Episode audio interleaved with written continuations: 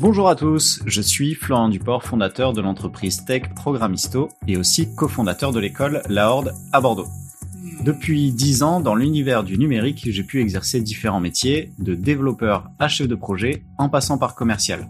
Dans ce podcast, à travers des interviews, des retours d'expérience, nous allons revenir sur les grands mythes de l'univers tech pour vous donner toutes les clés de compréhension de l'univers dans lequel vous évoluez.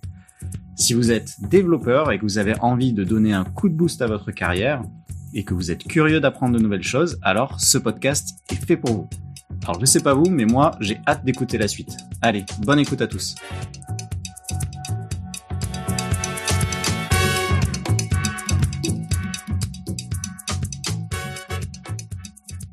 Bonjour à tous, ravi de vous retrouver pour ce nouvel épisode de podcast.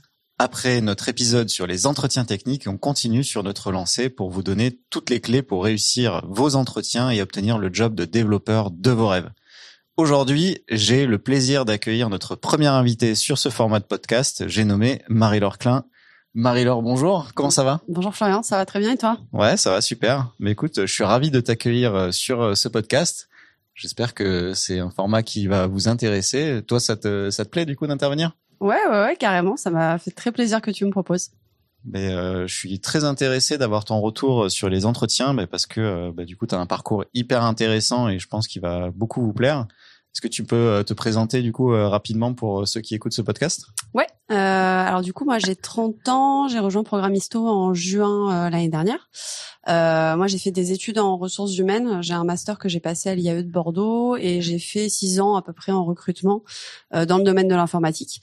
Et euh, donc là aujourd'hui, je suis passée davantage sur un poste commercial. Je suis business manager, mais je continue toujours à faire les entretiens euh, puisque euh, bah, je recrute aussi euh, dans l'équipe euh, consulting que je vous présenterai un petit peu après.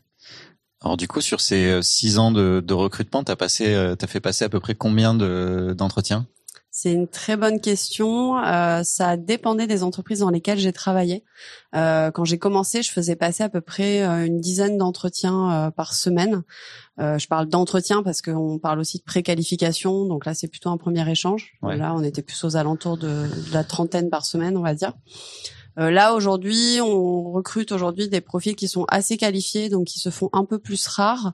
Et euh, je dirais que j'en passe un petit peu moins, euh, puisqu'on présélectionne pas mal avant. Donc aujourd'hui, on va dire aller deux par semaine. Ouais.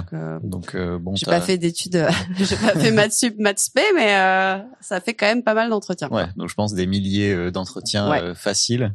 Et du coup, sur ces milliers d'entretiens, tu sais à peu près combien de personnes toi tu as recruté?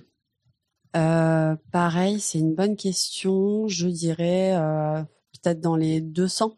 Ok. Donc c'est aussi intéressant bah, pour les gens qui vont écouter tes conseils après par la suite, bah, de se rendre compte que euh, bah, tu as un beau background, tu as recruté énormément de personnes et du coup tu seras capable eh bien de, de donner un petit peu le, meilleur de euh, comment réussir les entretiens de l'autre côté de la barrière. Bah, J'espère. Et de mon côté, moi, j'ai eu la chance de te voir en entretien euh, de l'autre côté, puisque je t'ai recruté à l'époque en 2019. Et euh, ben alors pour le coup, c'était assez intéressant parce que donc euh, j'ai été missionné pour euh, trouver une chargée de recrutement et un profil capable d'évoluer sur un poste RH.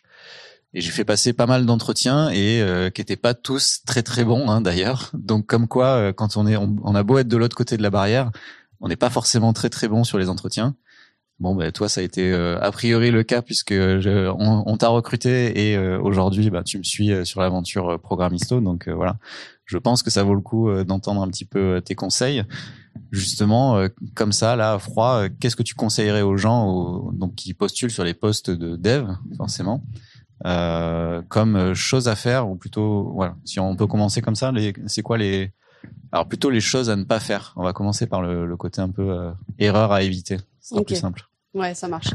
Euh, alors déjà, je voulais juste préciser, on est dans un secteur qui est archi tendu. C'est pour ça aussi qu'aujourd'hui on passe moins d'entretiens qu'avant, peut-être. Enfin, ça a toujours été tendu, ceci dit.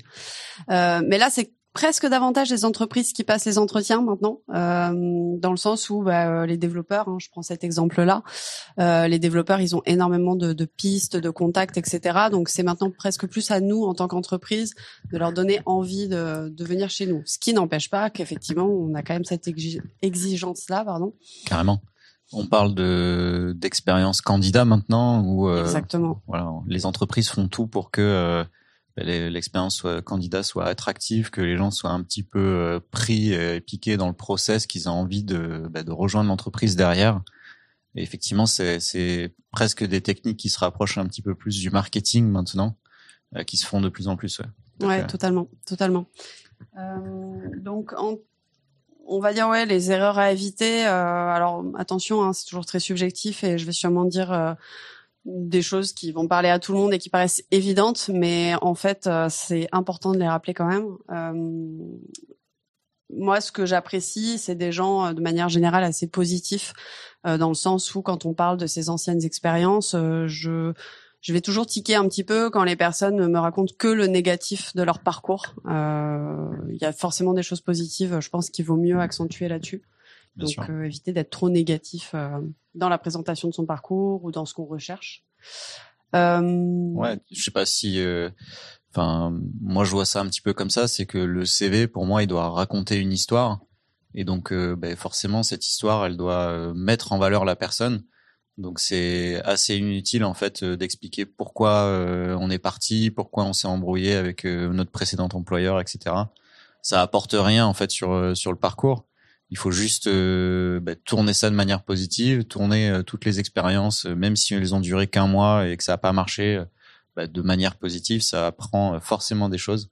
Tout à fait. Et c'est ça qu'il faut mettre en avant. Ouais. Ouais, ouais, totalement. Euh, bah, ça rejoint un petit peu le deuxième point euh, que je voulais aborder. C'est euh, comme tu dis, ça raconte une histoire. Donc, euh, pour moi, j'ai un peu de mal à comprendre quand on est décousu dans la présentation de son parcours. C'est quelque chose, euh, c'est notre histoire qu'on raconte. Donc, il faut être en capacité, je pense, de la raconter de façon que ce soit fluide, que on n'est pas obligé de se justifier à chaque fois, comme tu le disais tout à l'heure, mais euh, effectivement, euh, surtout dans ces métiers-là, le développement, on peut comprendre que euh, c'est des l'émission n'est pas forcément duré longtemps, qu'on soit pas forcément resté longtemps quand on veut gagner de l'expérience. Mais faut voilà, faut en tout cas être sûr de ce qu'on dit et puis connaître son parcours. Le nombre de fois où j'ai des personnes qui ne savent plus ce qu'elles ont fait alors qu'elles ont deux ans d'expérience, je me dis quand même, voilà, ça se travaille un minimum un entretien, même si on a l'impression que c'est gagné d'avance ou qu'on se dit qu'on est super fort en entretien, bah c'est voilà, faut, faut savoir aussi euh, intéresser la personne en face, en l'occurrence le recruteur. Et alors si j'ai un trou euh, sur mon CV, est-ce que je peux tricher un petit peu et, et mentir un petit peu sur euh, sur mes expériences comme ça pour arranger un peu la réalité Alors moi je, je n'aime pas les mensonges. euh, en plus je suis assez tatillonne. Euh, j'ai eu le cas là il y a très peu de temps, il y a trois semaines où une personne justement avait menti dans son CV histoire de quelques mois, mais en fait, euh, bah, quand on ment, on peut avoir tendance à, à un moment donné bah, se louper, quoi. Donc, euh, on, il vaut mieux éviter les mensonges. Je pense que ça peut passer, hein, ça peut même passer souvent, surtout quand on a une longue expérience. Après, ça sert à rien. Autant être honnête, quoi. Ah, on finit toujours par se faire rattraper par la réalité et par la vérité. Hein. Ouais, ouais. Et notamment, alors c'est le pire, c'est sur les technos. Des gens qui mettent un petit peu une liste comme ça de technos euh, qui font. Alors c'est souvent le cas sur des profils qui sont juniors parce que ben on leur vend qu'ils vont être euh, un petit peu experts sur toutes les technos qu'ils ont vues à l'école. Donc ils ont une liste de compétences qui est longue euh, comme le bras. Et en fait, bah, du coup, ça vous dessert effectivement. Enfin moi, c'est mon point de vue, mais bah, si vous êtes vraiment pas expert, n'essayez pas de tricher sur les technos parce que vous allez vous faire piéger en fait directement quoi. Ouais, c'est ça, c'est un peu le piège des mots-clés. Euh, on a tendance à vouloir à vouloir en mettre un maximum, surtout quand on démarre sa carrière. C'est intéressant, je trouve, de les mettre dans le CV, mais par contre, euh, enfin, même si on a que des connaissances, par contre, effectivement, il faut mettre vraiment l'accent sur ce que euh, sur ce qu'on connaît et pas mettre une liste longue comme le bras, ou même des technos des fois sur lesquels on n'a pas envie de travailler. Quel est l'intérêt de le mettre dans le CV Bon là, en l'occurrence, on parle des entretiens, hein, mais c'est c'est lié. Justement sur le donc on vient généralement avec un CV. Toi, t'en penses quoi des, formats de CV euh, Moi, je suis assez partagé parce que ben, nous, on fait des dossiers de compétences après derrière euh, sur euh, nos missions consulting. et du coup, j'ai beaucoup de mal en fait avec les CV une page qui sont vraiment très très sommaires et qui permettent pas forcément de mettre en valeur la, la personne. Mais du coup, il y a, j'imagine peut-être un juste milieu. Toi, tu étais plutôt quoi comme CV Tu préfères du, du, CV une page bien fait, traditionnel, du dossier complet cinq pages? Alors c'est vrai que même si je travaille dans le secteur de l'informatique depuis six ans, je suis pas non plus une experte technique, donc euh, j'aime bien les CV courts parce que moi ça va plus me parler. J'ai envie de savoir euh, sur quel techno, quel secteur d'activité, euh, quelles étaient les missions principales. Après dans le détail, je vais pas forcément avoir besoin autant d'autant d'informations que ce qu'on peut mettre dans les dossiers de compétences. Ceci dit, je préfère avoir un CV trop complet qu'un CV où il y a rien dedans. Donc oui. Voilà, dans le doute, euh, effectivement, je pense qu'aujourd'hui les CV d'une page, je sais pas trop parce que ça fait longtemps que je suis dans ce secteur-là. Peut-être que dans d'autres secteurs ça a du sens. Euh, dans l'informatique, pour moi, ça a pas d'importance. Enfin, si ça fait une page ou six pages, à partir du moment où j'ai retrouvé les informations les plus importantes, c'est ce qui m'intéresse. Ouais, faut pas trop se formaliser en fait. Euh, ouais, je pense. Parmi les candidats, toi, que tu reçois, euh, c'est quoi leur, leur degré de connaissance sur l'entreprise en général? Proche de zéro. Alors nous, on a de la chance euh, chez Programisto, c'est qu'on a quand même fait, euh, on a quand même des personnes qui travaillent sur, sur la com, sur le site web euh, et qui font des, des, choses vraiment top. Donc ça incite quand même les candidats à aller se pencher un peu plus sur la question. J'ai beaucoup plus là de personnes qui se sont renseignées sur Programisto que j'ai pu l'avoir dans mes sociétés précédentes. Donc ça, c'est plutôt chouette. Après, je, pareil, j'en tiens pas vraiment rigueur ah dans le sens où si c'est toujours intéressant d'avoir quelqu'un qui s'est bien renseigné sur la société, mais euh, de pas aller forcément dans le détail ou de pas forcément avoir compris en tout cas. Euh, moi, là où je vais en tenir rigueur, par contre, c'est quand on va chez un client et là, euh, les candidats, pour moi, ils doivent euh, absolument s'être bien renseignés sur la société. Oui. Ouais, c'est pas la même démarche. Ouais, c'est pas la même démarche, voilà, c'est ça. Ah Là, c'est le, le, dans le travail du commercial. Euh. Ouais, bah, je t'avoue que moi, en tant que fondateur de la boîte, euh, je, je suis un peu euh, déçu si la personne ne sait même pas ce qu'on ce qu'on fait. Bien sûr. Ouais, c'est pour ça il y a une part d'ego hein, là-dedans. Ouais. ouais, ouais, mais c'est pour ça que je je modère mes propos. connaître le nom Programisto, etc. Après, ne pas savoir que Programisto, ça vient de l'espéranto, etc. Oui, oui, oui. Bon, voilà. Mais effectivement, on est tellement dans un secteur pénurique que je je peux pas avoir des exigences euh, aussi fortes, je pense. Mais ceci dit, voilà, je pense que c'est quand même important de s'être renseigné un minimum sur l'entreprise. Sur euh, le déroulé, toi, des entretiens, euh, comment tu procèdes généralement? Tu présentes l'entreprise en premier ou tu laisses le candidat se présenter? Alors moi, je j'ai appris comme ça. Euh, alors c'est la phrase euh, horrible, c'est que du coup, euh, vu que j'ai toujours fait comme ça, je ne changerai pas. Mais non, c'est c'est pas ça. Je me présente toujours en premier et j'essaye de donner un peu d'infos perso entre guillemets sur moi, de pas juste lui dire bah je m'appelle Marie-Laure, je suis commerciale et puis allez c'est à toi. Non, je, je lui explique un peu ce que j'ai fait avant, quel est mon parcours, parce que bah, je vais lui demander la même chose, donc je trouve que c'est la moindre des choses. Et ensuite, euh, je lui demande de présenter euh, son parcours. Donc, euh, tu présentes un petit peu Programmisto. T'attends de quoi des, des, candidats à ce moment-là? Est-ce qu'ils doivent prendre des notes Est-ce que derrière, j'imagine qu'ils doivent poser des questions aussi à la fin? Pour moi, en tout cas, je sais que c'est quelque chose qui est assez important. J'aime bien quand les candidats posent des questions et ont relevé certaines choses que j'ai dites. voilà, c'est toi, t'en penses quoi de ça? Je pense que c'est hyper important de poser des questions à la fin parce que ça permet de montrer euh, une certaine curiosité. Euh, après, euh, dans la nature des questions, euh, bon, faut éviter les questions, je pense, tout de suite télétravail, horaire, RTT, etc. plutôt poser des questions en fait sur l'entreprise. Il y a un millier de questions à poser à la fin d'un entretien sur l'équipe, les stacks, les projets, les perspectives d'évolution et ça montre vraiment un réel entretien. Je trouve que ça permet d'avoir une note positive à la fin d'un entretien en fait. Ok, intéressant. Et, euh, et toi, du coup, qu'est-ce que tu recherches chez un développeur euh, quand tu fais passer des entretiens? J'ai cherché déjà des personnes souriantes, dynamiques, positives. En fait, j'ai j'ai pu rencontrer des personnes qui étaient euh, pas super positives pendant les entretiens et ça fait pas forcément envie quand on parle que des des choses négatives qu'on a pu vivre dans notre carrière. Donc c'est vrai que les personnes, même si on a vécu des choses pas forcément faciles, en fait, je pense qu'il faut pas trop s'attarder dessus en tout cas.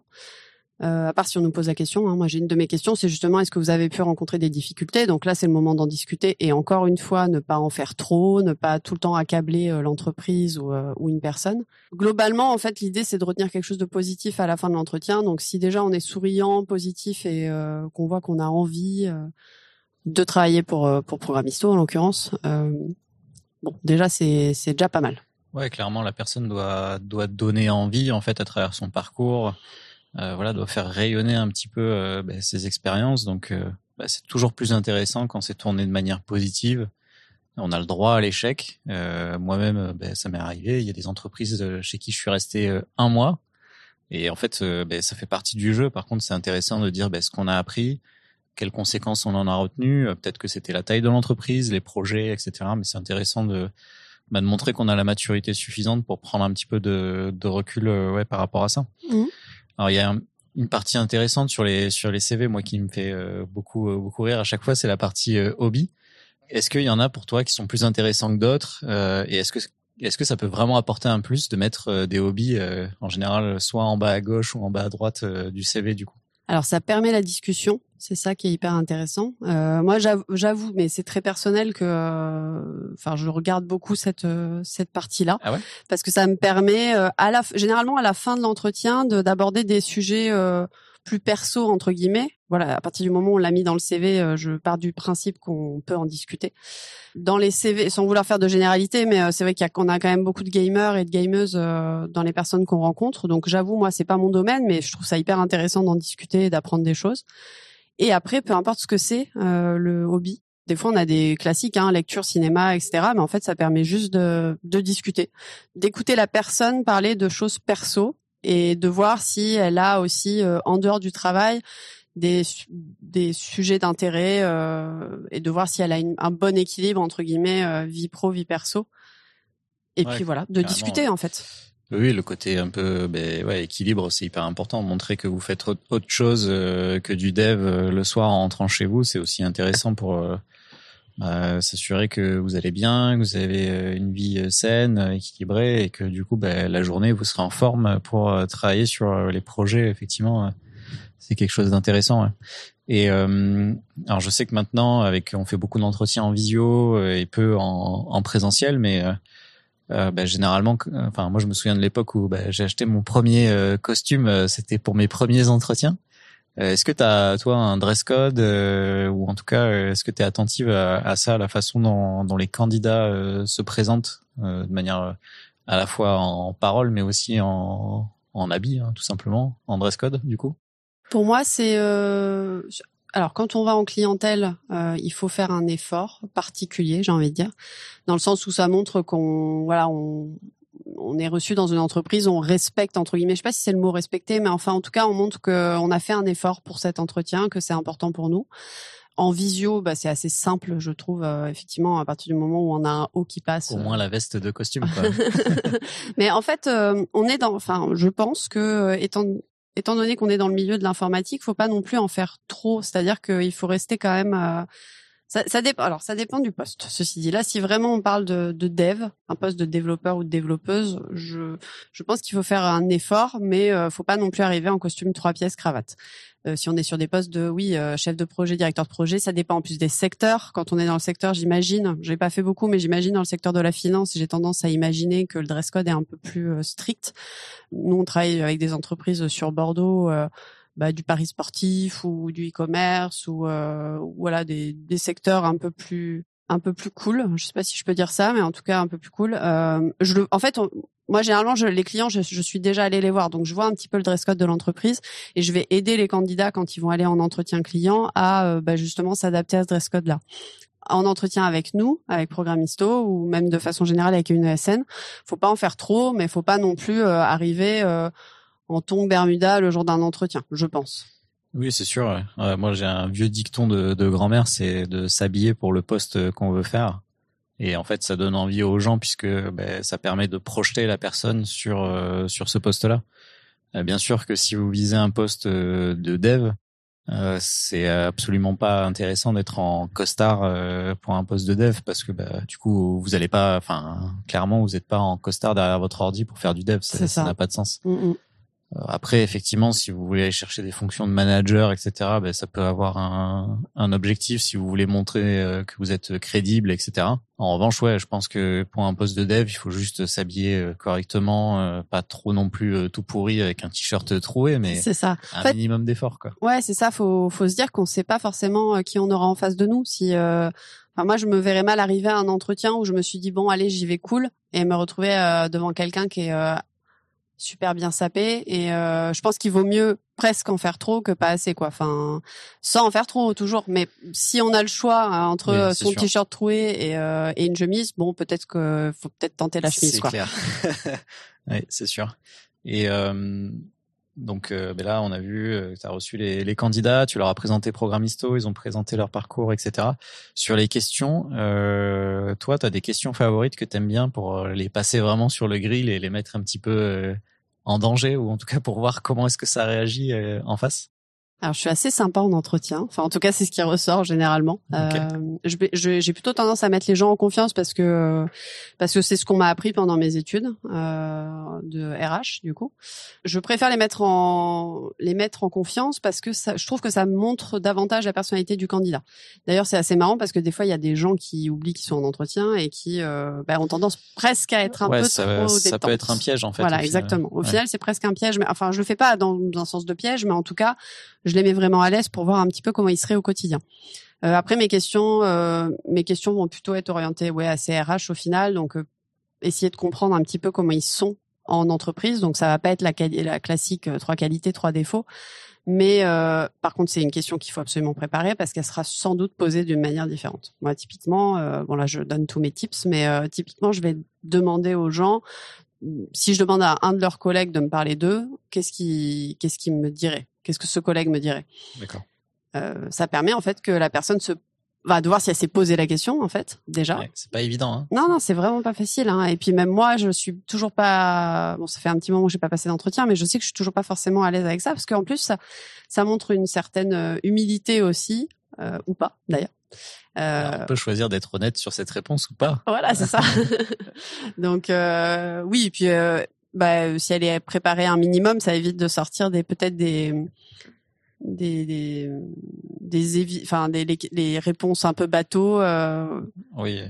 je suis perfectionniste. Euh, les, fausses qualités, c'est pire que tout. Voilà, c'est ça. Surtout pas, surtout pas faire ça. c'est clair. C'est ça. Donc non, j'aime bien. voilà, si je vois que cette question-là est passe mal, que les gens ont des difficultés à y répondre, bah, j'essaie de la tourner de différentes façons. C'est pas pour piéger, c'est plus pour discuter. Il n'y a pas de bonne réponse d'ailleurs. Euh, voilà, moi j'ai des gens qui me disent bah voilà, je sais que je suis hyper têtu, mais je le sais, donc je travaille dessus. Je préfère ça plutôt que quelqu'un qui va me dire ah non, euh, j'ai franchement je vois pas du tout sur quoi je peux m'améliorer. Bon, euh, si on a toujours des trucs sur lesquels on peut s'améliorer.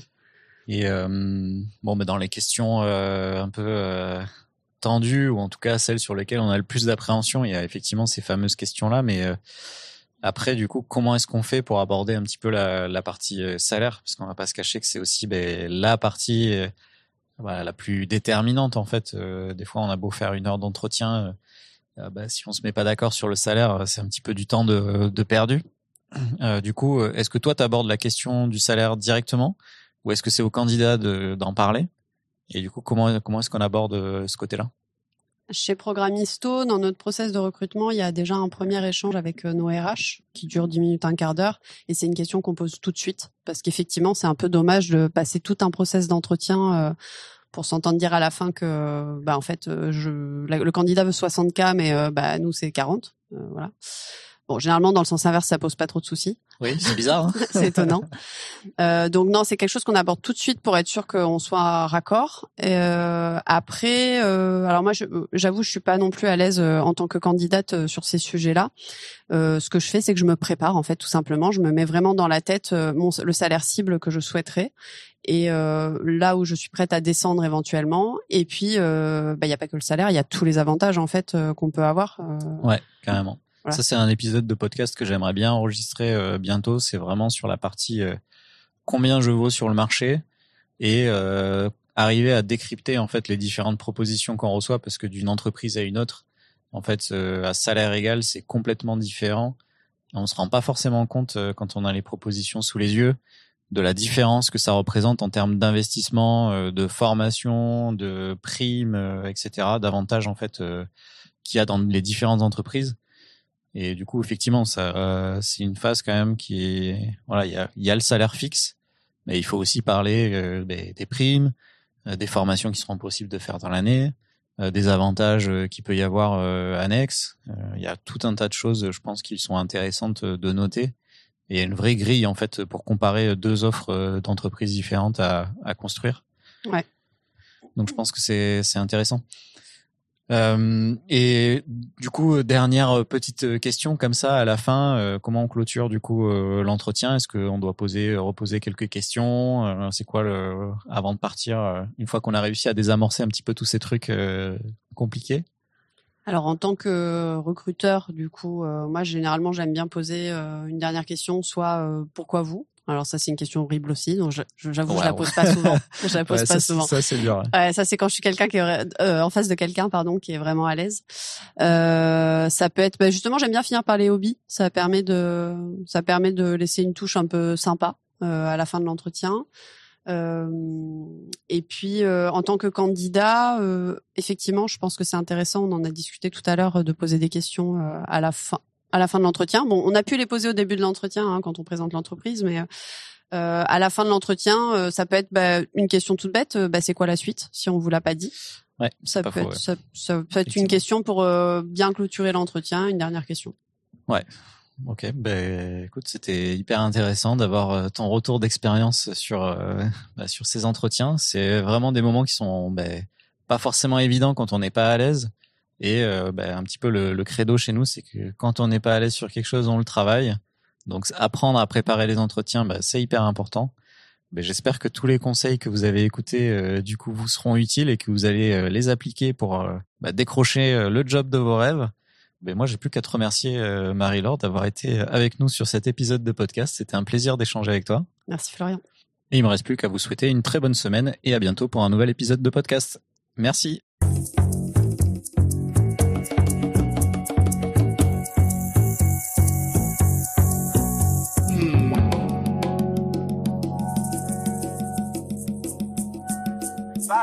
paixão.